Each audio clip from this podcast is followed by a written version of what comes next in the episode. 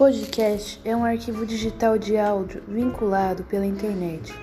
Normalmente é criado o propósito de transmitir informações, mas pode abarcar temáticas variadas como esporte, literatura, cinema, TV, ciências, games, religiões, humor e etc.